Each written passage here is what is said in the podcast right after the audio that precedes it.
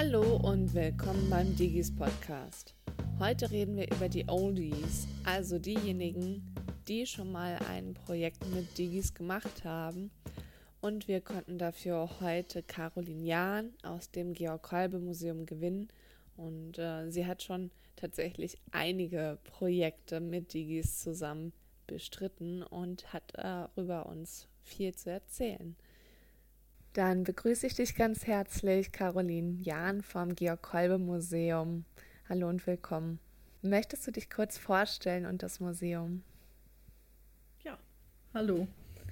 Also, ich bin Kunsthistorikerin und ich arbeite seit 2004 am Georg Kolbe Museum und immer in irgendeiner Form bin ich mit der Sammlung beschäftigt, so ganz grob gesagt. Mhm. Ähm, ich habe erst als Praktikantin eine Ausstellung mit vorbereitet. Dann ein paar Jahre später habe ich unsere Sammlungsdatenbank Museum Plus eingeführt und ab 2008 an einem DFG-Erschließungsprojekt äh, hier im Museum gearbeitet. Seit 2013 hat das Museum dann an insgesamt äh, sechs Digitalisierungsprojekten, ich sage immer kurz Digis Projekte, so, mhm. das ist mal ein bisschen verkürzt, des Landes Berlin teilgenommen und die habe ich ebenfalls alle betreut. Schön, sehr viel Expertise also da schon auf der Seite. Und ähm, viele Aufs und Abs. Ja, das glaube ich. Und vielleicht magst du auch äh, von diesen Projekten mal erzählen, was äh, dir da so begegnet ist und äh, was ihr da so Spannendes gelernt habt, vielleicht.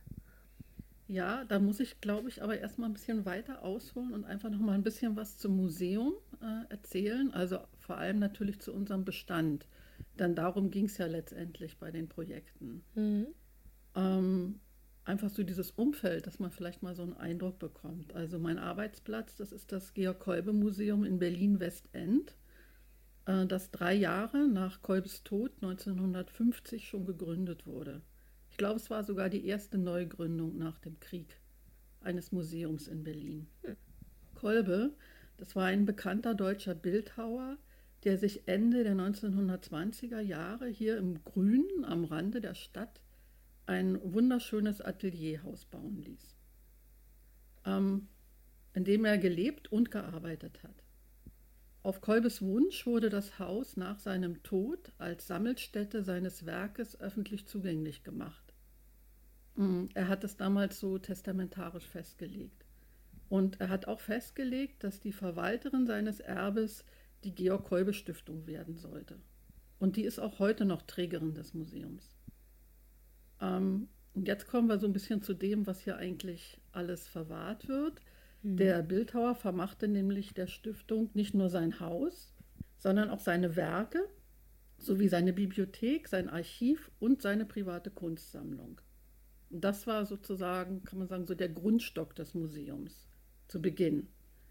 Äh, seit den 70er Jahren erwirbt das Museum jetzt auch, oder seit diesem Zeitpunkt werden auch Werke von Zeitgenossen und Genossinnen von Kolbe äh, gesammelt. Das sind meist Schenkungen, die hier ins Haus kommen. Also kann man sagen, dass sich dass das Haus eigentlich ursprünglich als so eine Art Kolbe-Gedenkstätte eröffnet worden ist und ähm, soweit ich weiß auch nur an den Wochenenden eröffnet war oder geöffnet war. Und dass es aber eben heute und schon seit längerem sich ganz allgemein den Themen der klassischen Moderne und auch der zeitgenössischen Kunst äh, geöffnet hat. Das hört sich jetzt erstmal alles ganz toll an. Wenn man jetzt mal das Personal dahinter sich anschaut, dann muss man sagen, wir waren und wir sind eigentlich auch noch ein sehr kleines Museum. Also zum Beispiel zum Beginn meiner Tätigkeit hier gab es nur eine Direktorinnenstelle, zwei Volontärinnen und eine, ich sage mal, halbe Verwaltungsstelle. Ja. Und dann natürlich das Aufsichts- und Kassenpersonal und mehr Menschen haben hier nicht gearbeitet. Und damit dann zu arbeiten, das kann ganz schön tricky sein, ne? Das war sehr spannend für mich. Und, äh, und man kann sich natürlich vorstellen, dass das auch Auswirkungen auf die Sammlung hatte, nämlich wie die erschlossen war. Nämlich, ähm, wie ich dann immer früher oft in diesen Anträgen auch geschrieben habe, die Sammlung ist sehr heterogen erschlossen. Was heißt, ähm, kann man sich auch vorstellen, dass im Vordergrund natürlich immer die Erforschung von Kolbes Werken stand und ansonsten ganz stark der Fokus auf den Ausstellungen lag. Denn wir sind immer noch eine Stiftung und eben kein Landesmuseum. Äh, das heißt, wir sind wirklich auf die Eintrittsgelder der Besucher und Besucherinnen angewiesen. Ja? Mhm. Und das stand immer im Vordergrund. Ähm, und insofern gab es viel zu tun, kann man sagen, was die Erschließung der Sammlung anging. Schön. Ja, und das klingt auf alle Fälle nach einer Menge Arbeit und äh, vor allen Dingen das dann auch noch mit einem Digitalisierungsprojekt zu verbinden. Das kann ja dann schon mal vielleicht auch erstmal, dass man sich denkt, huch, das ist jetzt doch ganz schön viel.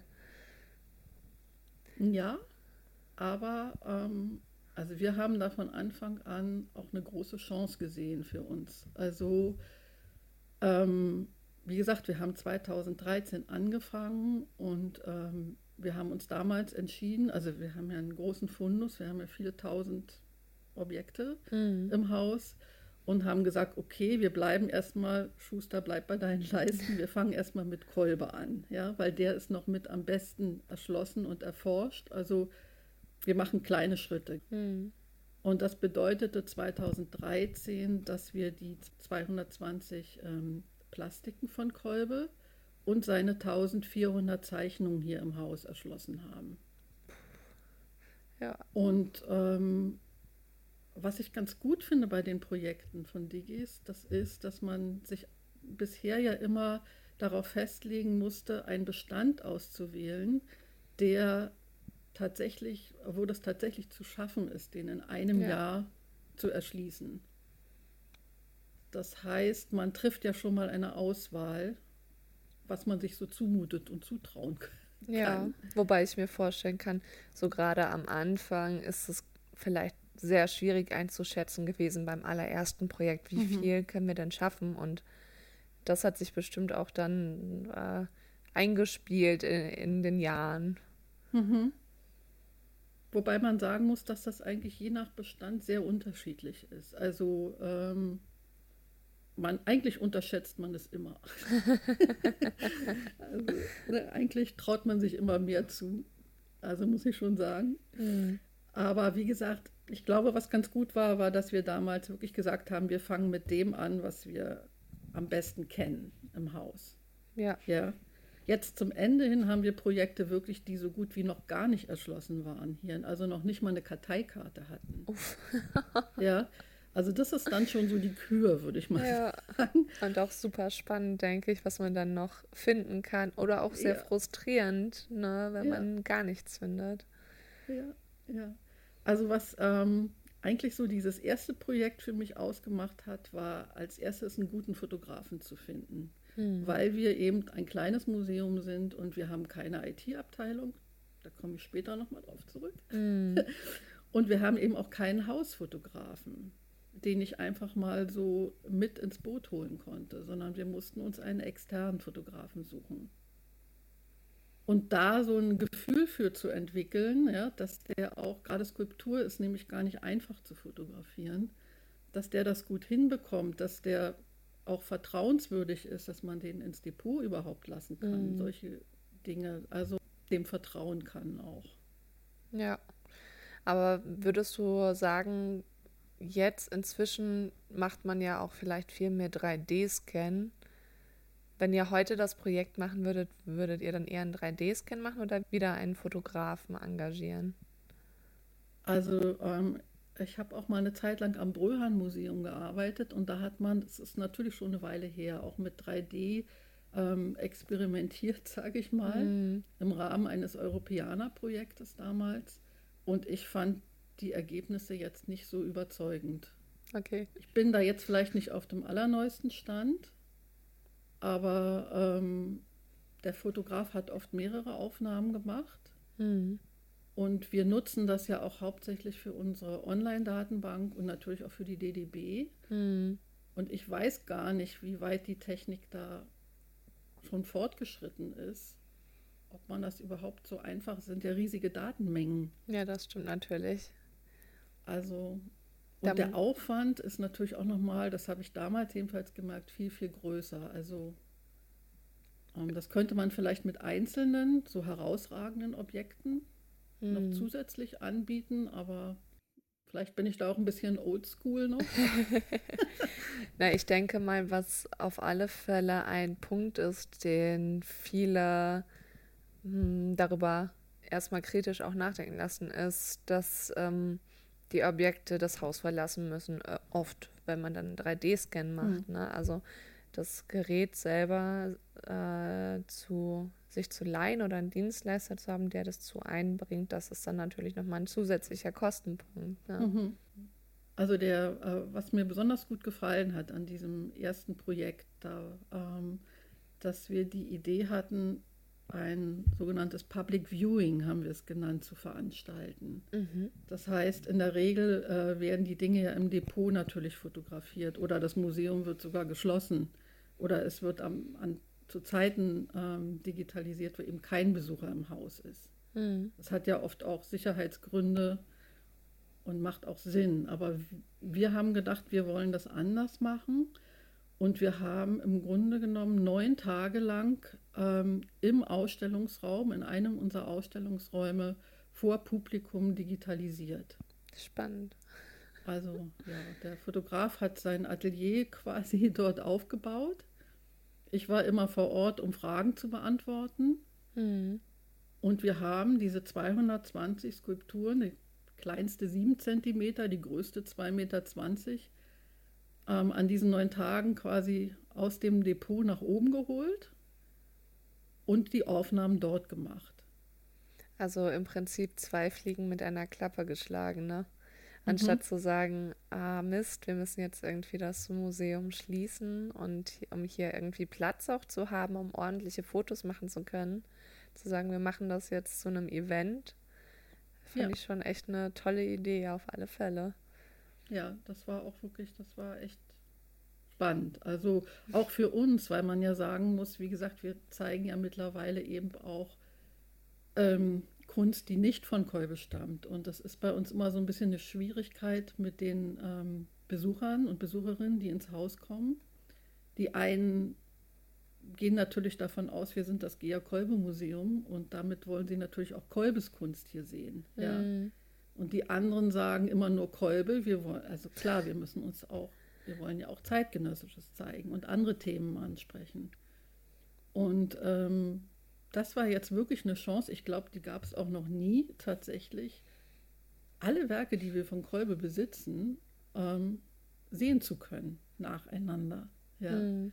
Und das haben auch viele Besucher genutzt. Natürlich vielleicht nicht neun Tage hintereinander, aber immer mal wieder ja. Dinge zu sehen, die sonst wirklich einfach jahrelang nur im Depot stehen. Was auch Und, natürlich äh, schön ist, das mal zeigen zu können, weil man hat die Dinge ja natürlich um sie zu erforschen, aber auch äh, um die Öffentlichkeit daran teilhaben zu lassen. Und äh, dafür ist ja auch dieses, sind diese Digitalisierungsprojekte auch natürlich ein, äh, ein Grund, ne? Ja, ja. Also das war irgendwie, ähm, das war ein Erfolg, kann ich so sagen. Sehr schön. Also da würde ich jetzt mal sagen, das war eigentlich durchweg ein, ein, super Projekt, wo es auch keine großen Probleme gab. Okay, den Fotografen zu finden. Mhm. Äh, ansonsten hatten wir damals schon immer m, euch von Digis an unserer Seite. Ja, es gab Workshops, es gab die ersten Leitfäden auch und ähm, wir waren, wurden einfach gut von euch betreut. Also das hört gerade was die ganzen technischen Fragen anging und so, ja. Ja, das war bestimmt ja. am Anfang dann auch erstmal, also klar, einerseits, wie müssen wir das digitalisieren und andererseits, wenn es dann an die Metadaten ging und so, ne? Ja. Beim ja. ersten Mal ist es dann vielleicht schon so, huch. ja. Was ist das jetzt? Ja, gerade diese Metadaten, die hatten es natürlich auch in sich, weil uns da schon sehr früh aufgefallen ist. Also wir hatten ja jetzt eine Datenbank, die war ja noch nicht sehr gut gefüllt zu dem Zeitpunkt. Und es traten so erste Fragen auf nach Standards auch im mhm. Haus. Also zum Beispiel als Beispiel, wir haben so Datierungen natürlich auch mit angegeben. Die hießen mal um 1920, jetzt als Beispiel, Mhm. oder circa 1920 Ja, ich merke oder schon. auch wohlt oder auch mal ein Fragezeichen dahinter. Und wir mussten uns halt zu so einem ganz frühen Zeitpunkt ähm, einigen im Haus. Mhm. Ja, und es musste klar sein, ähm, jetzt verwenden wir nur noch um als Begriff, jetzt sage ich mal, bei der Mhm. Datierung. Das betraf natürlich auch Material, Titel, alle, alle Felder im Grunde genommen, die, die wir bedient haben. Und das, ähm, das war eigentlich auch so, eine, ja, so ein Vorteil, würde ich sagen, dass wir uns im ersten, zum ersten Mal, glaube ich, über sowas Gedanken gemacht haben Ja. im Museum. Also kann man eigentlich äh, anderen Einrichtung, Einrichtung, Einrichtungen, die ein Digitalisierungsprojekt oder eigentlich überhaupt grundsätzlich empfehlen, sich über Standardisierung Gedanken zu machen. Dann spart man sich vielleicht innerhalb dieses äh, doch am Ende recht kurzen Projektzeitraums ein bisschen Arbeit, ne? wenn man schon Standard hat für Ja. die äh, für die Datenbank. Ja, ja, und man muss ja jetzt da gar nicht weit ausholen, sondern man kann ja wirklich gucken, was haben wir schon und das Mhm. dann nur modifizieren im Grunde. Ne? Also man muss ja jetzt nicht Ja. ähm, da wahnsinnig weit gehen, aber so, man kann ja Schritt für Schritt auch sich das überlegen, wo es Ja. einem auch wichtig ist. Ne? Ja, das ist natürlich Das erstmal auch so eine ja, unliebsame Arbeit. Ja, das, Das- sagst du. ja, Fand das das, spannend. das, das sich überlegen ist spannend, aber das dann alles äh, umzubenennen und zu vereinheitlichen, das äh, kann einen schon ganz schön an den Nerven zehren irgendwann. Ja. man, da- man darf das nicht den ganzen Tag machen. Also was du sagst, Nee. glaube ich, so das so Stück für Stück zu machen, das ist schon richtig. Ja, und äh, das zweite Projekt, das waren dann eigentlich ähm, die historischen Fotos. Also Kolbe hat von Anfang an eigentlich jedes Werk, was er erschaffen hat, bevor es das Haus oder das Atelier verlassen hat, hat er es professionell fotografieren lassen. Jedes, so gut wie Mhm. jedes Werk. Das heißt, wir haben hier im Haus, im Archiv 2300, 2500 historische Werkfotografien, Vintage Prints ähm, die sehr aufschlussreich sind für uns, weil oft sind auch Werke abgebildet, die jetzt schon, ähm, die gar nicht mehr existieren, die zerstört wurden oder verschollen sind. Mhm.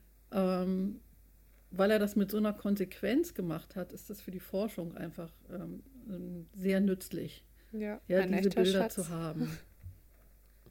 Und ganz witzig ist auch, oder was heißt witzig? Interessant sind auch die Rückseiten der Fotos, weil die hat Kolbe und auch alle Nachfolgerinnen, wir hatten nur Direktorinnen bisher im Museum, deswegen Mhm. kann ich das so sagen, genutzt haben, quasi als so eine Art ähm, Karteikarte. Also da steht dann ein Titel, dann ist wieder ein Titel durchgestrichen, dann steht der zukünftige Besitzer drauf. Also jeder hat quasi so seinen Kommentar zu dem Werk Mhm. ähm, lassen. notiert. Und wir haben halt, da war uns ganz wichtig bei der Digitalisierung, dass wir eben auch diese Rückseiten ähm, scannen lassen vom Dienstleister, Ja. ähm, sodass man beide Seiten heute betrachten kann online. Sehr spannend. Also ich denke da sofort an Provenienzforschung und bin so, Mhm. ha, da ist natürlich, also das ist ein echter Schatz für jeden, der so ein Werk auseinander nimmt, ne, wenn da solche Informationen, die man ja eigentlich auch nicht sieht unbedingt, Mhm. äh, auftauchen.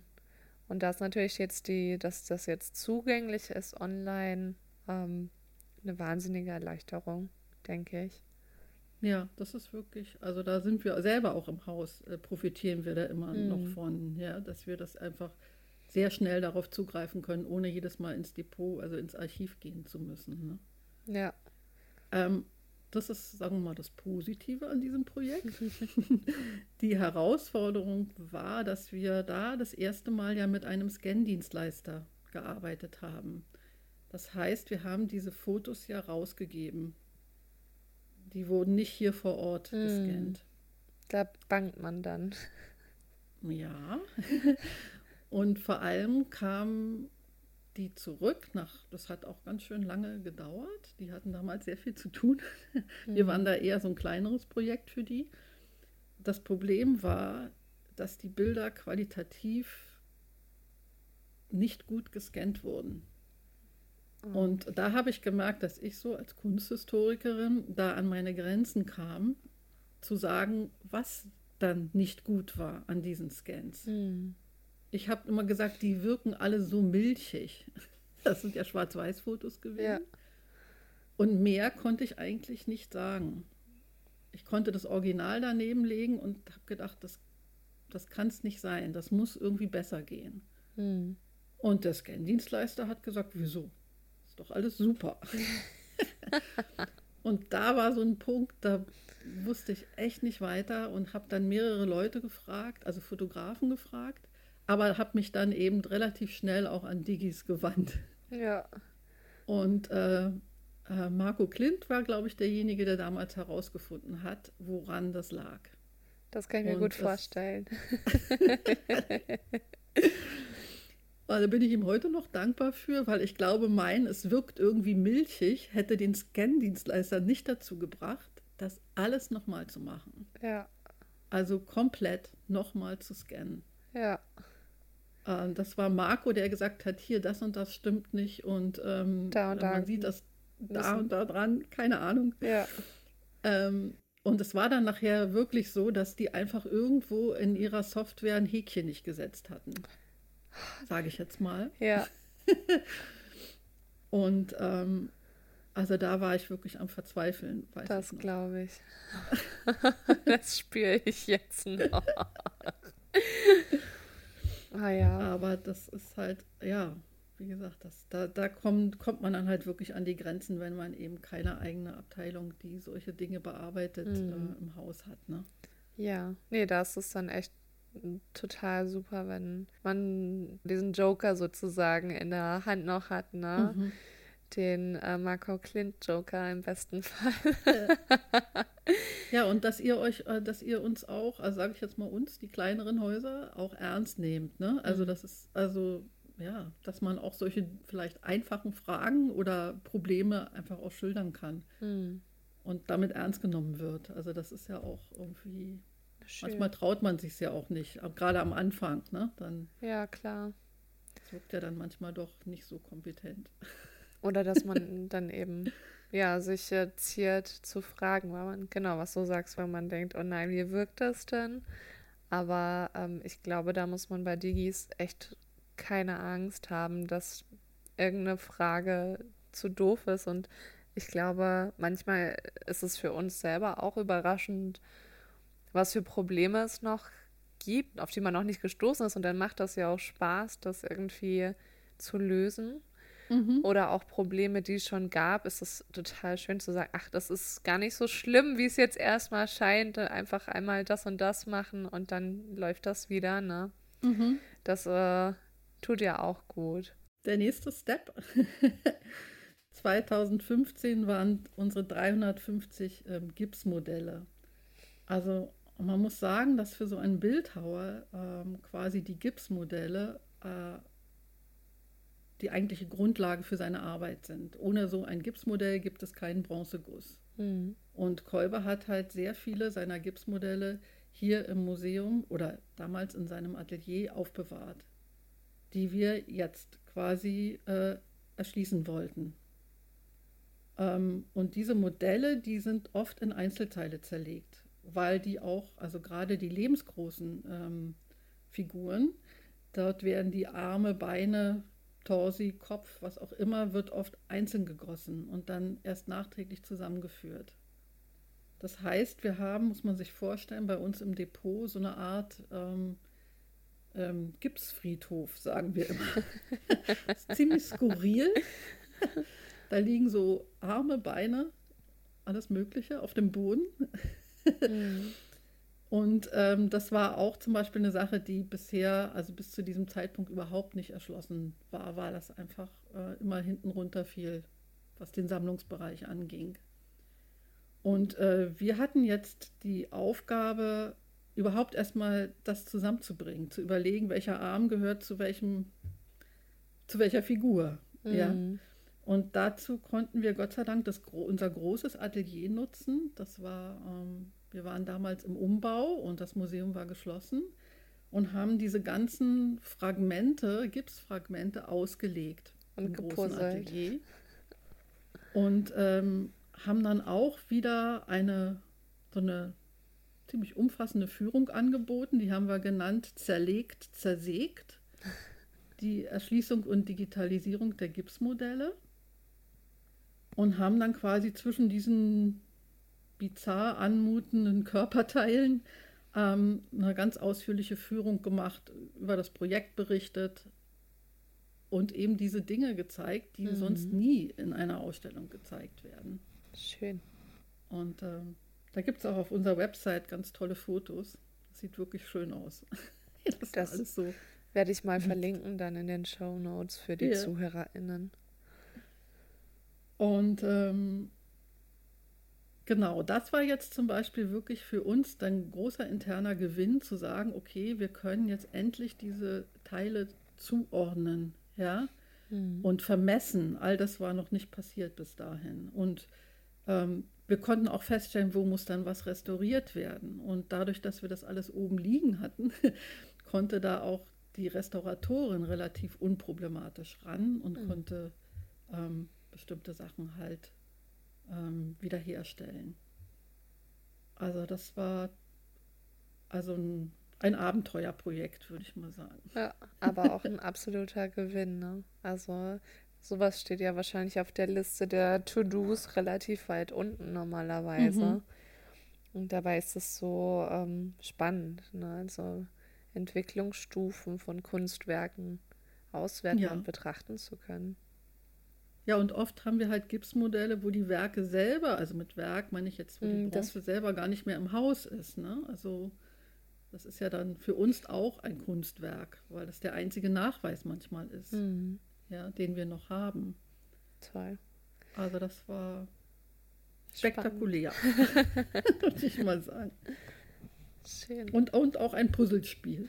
Ja, ich habe es mir auch gerade so vorgestellt, dass man ganz viel äh, rätseln und ausprobieren muss. Mhm. Ne? Schön. Das war richtig toll. Das klingt, als hätte es Spaß gemacht auf alle Fälle. Ja. Ja, und dann haben wir erstmal eine Pause gehabt von drei Jahren. Mhm. Man muss dazu sagen, ähm, ehrlicherweise ist, ist es natürlich total schwierig, wirklich, also mit dem zwölften Monat komplett fertig zu sein mit einem Projekt. Mhm. Ja, oft ist man ja von so Dienstleistern abhängig, wie zum Beispiel bei diesem, von diesem Scan-Dienstleister, ähm, der die Fotos für uns gescannt hat der das alles noch ein zweites Mal machen musste und schon waren wir aus unserem Zeitplan Total ausgefallen. Raus, ja. Und das heißt, es bleibt natürlich so immer so eine gewisse Restarbeit noch übrig. Und das war jetzt sehr gut, glaube ich, dass ich einfach weiter hier am Haus war. Ähm, mhm. ich kann mir vorstellen, es gibt Projekte, wo jetzt wirklich externe Mitarbeiter äh, angestellt werden, nur für ein Jahr dass es dann manchmal schwierig ist, die Dinge wirklich zu Ende zu bringen. Weiß ich nicht, wie die wie bei anderen Häusern die Erfahrungen sind. Ja, mhm. also. Mh. Ich denke auch, also da hast du absolut recht. Deswegen habe ich ja vorhin gesagt, also diese zwölf Monate, das sind dann doch ein geringer Zeitrahmen. Mhm. Und ähm, eben genau solche Sachen wie die Standardisierung, dass man darüber sich vorher schon Gedanken machen kann, damit man eben diese Zeit noch hat, weil ich denke, du hast absolut recht, dass ähm, man kann ja auch innerhalb des Projektes stellen, also Leute einstellen und wenn die dann weg sind, ne, dann hat man vielleicht ein Problem. Ja, ja. Hattet ihr auf alle Fälle ein bisschen Zeit, um da noch nachzuarbeiten in den drei Jahren? Wir haben jetzt nicht die drei Jahre ja. gebraucht, das würde ich jetzt nicht sagen.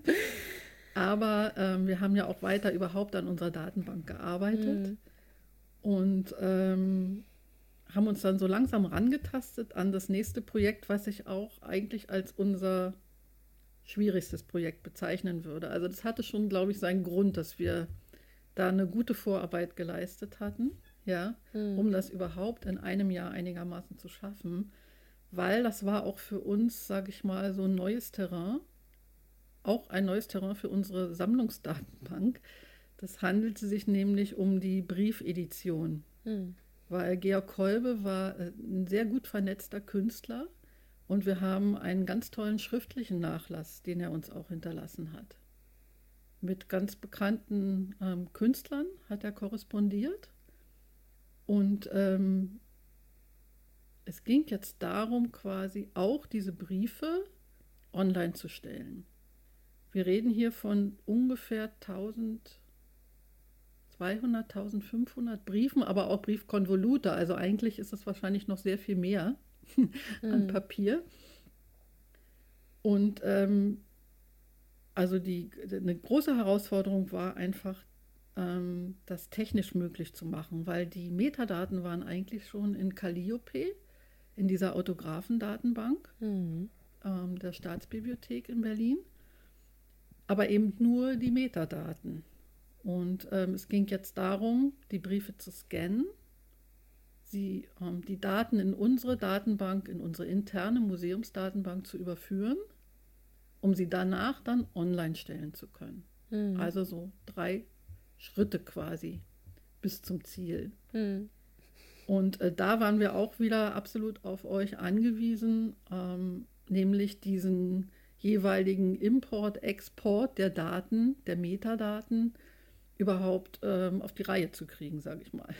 Das war, das war nicht so einfach. Ja, ähm, naja, weil das auch schon verschiedene Systeme sind ne? und die dann da miteinander sprechen la zu lassen im Prinzip, das ist, äh, das kann herausfordernd sein, ja.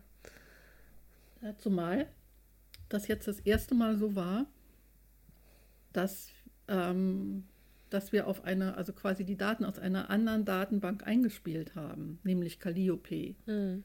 Und Calliope ist eine Bibliotheksarchivdatenbank ja. mit einer ganz anderen Struktur, Struktur sage ich ja. mal. Also Feldbenennung, wie man, wie immer man das auch runterbrechen will. Und wir mussten jetzt überlegen, wie kriegen wir dann so einen Brief in unsere Objektdatenbank? Ja, Mhm. Äh, die, diese Metadaten, wo, wo sollen die dann landen? Weil wir ja unsere Felder auf Skulptur ausgerichtet waren. Ja. ja. Also da musste man Kompromisse schließen. Ja. Ja, das ist natürlich auch echt eine Wahnsinnsaufgabe, da sozusagen eine Übersetzung zu machen. Ja, dass es überhaupt landet an der richtigen Stelle, ja. sage ich mal. Ja. Aber es hat, es hat geklappt. Ja, es hat geklappt. Also wie gesagt, mit eurer Hilfe und ähm, viel Arbeit war das. Ähm, zumal wir uns überlegt haben, dass wir dann, wenn wir schon dabei sind, auch die Chance nutzen wollen, das sind ja handschriftlich geschriebene Briefe, mhm. oft zu Beginn des 20. Jahrhunderts, die einfach kaum jemand noch lesen kann. Mhm. Und wir haben dann jemand eingestellt, die quasi ähm, eine Kollegin eingestellt, die die Transkripte hergestellt hat. Also der die, die, die Briefe transkribiert hat. Ja. Und auch das musste ja dann nachher in der Online-Datenbank mit rein. Mit rein präsentiert werden quasi. Ne? Das war auch nicht ganz so einfach und auch ja. ähm, also alles daran. Wichtig, ja. dass es euch gab. Also alles, also an so einem Transkript, da ist ja alles dran einfach sehr wahnsinnig aufwendig, ne? Allein ja. das anzufertigen. Und die Annotationen natürlich auch und, zu machen. Ne? Genau, richtig. Sagen, wer wird erwähnt und so weiter, dann wieder mit der GND zu verlinken ja. und so weiter. Ach, schön. ähm, was sich jetzt hier bei dieser Briefedition gezeigt hat, was wirklich ganz toll ist und wir so ein bisschen mit so einer gewissen Überheblichkeit reden wir immer bei uns vom Kosmoskolbe. Mhm. Was heißt, ähm, diese Dinge, die wir bisher digitalisiert haben, diese Objekte, die wir hier im Haus haben, das ist ja miteinander verquickt, vernetzt. Mhm. Also es gibt zum Beispiel eine Skulptur, dafür gibt es eine Vorzeichnung. Ja? Dafür gibt es ein Gipsmodell. Davon gibt es historische Fotos. Und es gibt Briefe, wo zum Beispiel Sammler äh, sich bedanken, dieses Objekt erhalten zu haben von Kolbe. Oder Rechnungen Mhm. Oder äh, ja, es geht ganz oft eben um die Kunst, die wir ja im Haus haben. Ja. Und unsere Datenbank gibt es halt her, dass wir, das nennt sich ähm, bei Museum Plus, nennt sich das Objekt-Objekt-Verknüpfung. Und das haben wir schon sehr früh gemacht, Schön. dass wir, ähm, dass der Brief dann eben nicht nur der Brief ist, sondern auch verweist auf die Werke, die dort im Brief erwähnt werden und umgekehrt. Das ist echt wertvoll. Also dieses um, Netz irgendwie herstellen zu können. Ja, das ist wirklich ein Netzwerk. Und natürlich mit jedem Sammlungsbereich, der jetzt dazukommt, wächst das Ganze. Und wird dann auch interessant, also nicht nur für die Kolbeforscher, sondern auch für, weiß ich, Leute, die sich für Schmidt-Rottluff interessieren oder Belling, René Sintenis. All das sind ja Freunde und Kollegen mhm. von Kolbe gewesen, die ihre Spuren auch hier in dem Nachlass hinterlassen haben. Und dieses, dieses Netzwerk, das wird halt immer Stück für Stück mehr sichtbar durch die Digitalisierung letztendlich, mhm. ja. Also. Das, also das zu visualisieren ist auch spannend eigentlich, ne? Also wie das alles miteinander doch verknüpft ist, was man ja. im eigenen Haus hat. Das, da war die Briefedition wirklich ein ganz äh, großer Schritt nach vorne, muss ich sagen. Ja, und jetzt kommen wir zu den letzten Projekten 2019 und 2021. Und da ging es das erste Mal, also über den Tellerrand von Kolbe hinaus, sag ich mal. Mhm.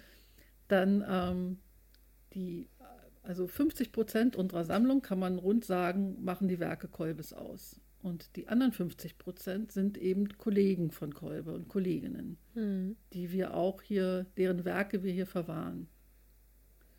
Und ähm, hier tauchte für uns das erste Mal das Problem äh, der Rechteklärung auf. Was andere Häuser ja vielleicht von vornherein haben, dass sie sich überlegen müssen, welche Werke kann ich denn überhaupt zeigen? Ja. Ja. Welche Künstler sind VG Bildkunstkünstler? Wo sind, haben die Erben noch Rechte oder die Künstler, die leben sogar noch? Hm.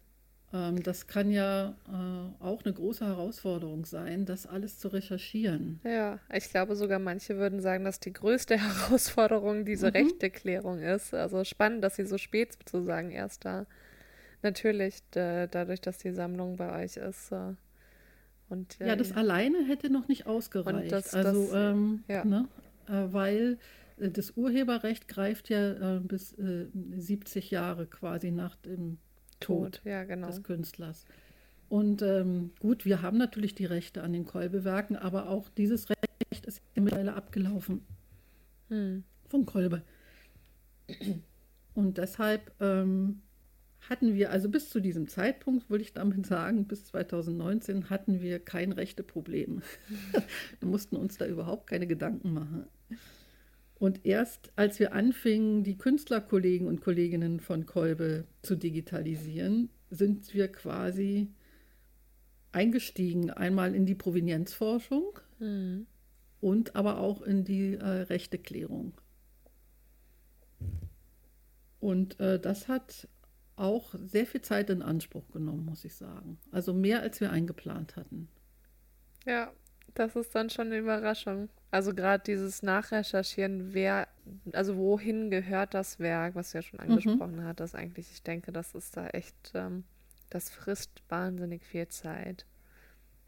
Ja, vor allen Dingen in, in so einem kleinen Museum, wo das, also man muss sagen, es ist teilweise hier vorgekommen, das war jetzt vor meiner Zeit, dass hier Besucher einfach Werke abgeben, weil sie sagen, das hat mal meinem Vater gehört. dann, dann stellen die was auf den Tisch und gehen wieder. Also sowas haben wir Uff. durchaus auch. Ja. Gut gemeint und wir freuen uns, weil Ankäufe können wir uns eigentlich gar nicht so leisten. Aber für mich war dann wirklich die Herausforderung aus, wurde von einem Besucher abgegeben, circa 1975. also da irgendwie was draus zu machen. Ja, klar. Ähm, wie gesagt, und die rechte Frage ähm, ist auch bis heute noch. Also ich bin gerade heute auch schon, war dabei, wieder bei Erben anzufragen. Ähm, das muss man sich gut überlegen natürlich. Also ähm, wie weit man da sicher sein kann, dass man diese Rechte auch bekommt, weil sonst mhm. macht ja die Digitalisierung keinen Sinn. Mhm. Und Ja. ich glaube, in den Projektanträgen wird auch erwartet, dass man das schon im Vorfeld im Grunde recherchiert hat. Ne?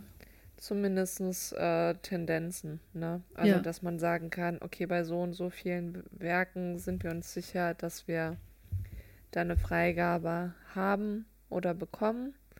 Bei so und so viel müssen wir es noch klären, aber da wissen wir auch schon wo.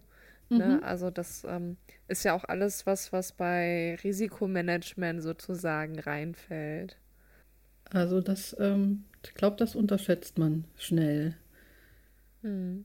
Ähm, also bei uns jetzt in dem Fall, ne, wo man einfach die Erben recherchieren muss erstmal. Und bis man dann Zugang hat, oft sind die sehr alt, dann haben die gar keine äh, keine E-Mail oder sowas, ne? Dann fängt man an, Briefe zu verschicken. Also das ist schon, Also total spannend auch, dass in jedem Projekt irgendwie so eine andere Hürde sich gezeigt hat und ähm, ihr dann immer wieder, also wo man so denkt, ah ja, das sind eigentlich schon die alten Hasen, ne?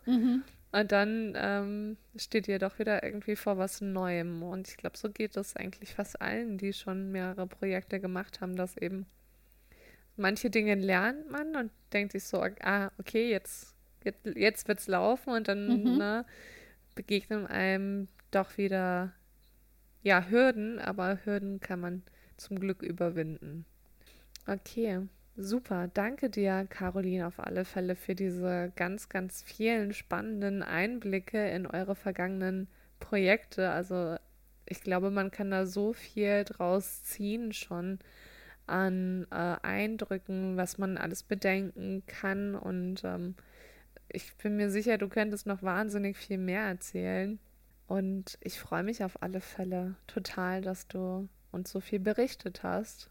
Ja, vielleicht äh, hören wir ja noch mal was von dir in einer anderen Folge, vielleicht so kleine Museen. Dazu hast du ja auch schon ein bisschen was berichtet. Dann Ja. sage ich äh, erstmal Danke nochmal. ja, dir auch, danke. Das war der Digis Podcast. In den Shownotes findet ihr Informationen und die Links zu den genannten Seiten. Danke euch fürs Zuhören und bis zum nächsten Mal.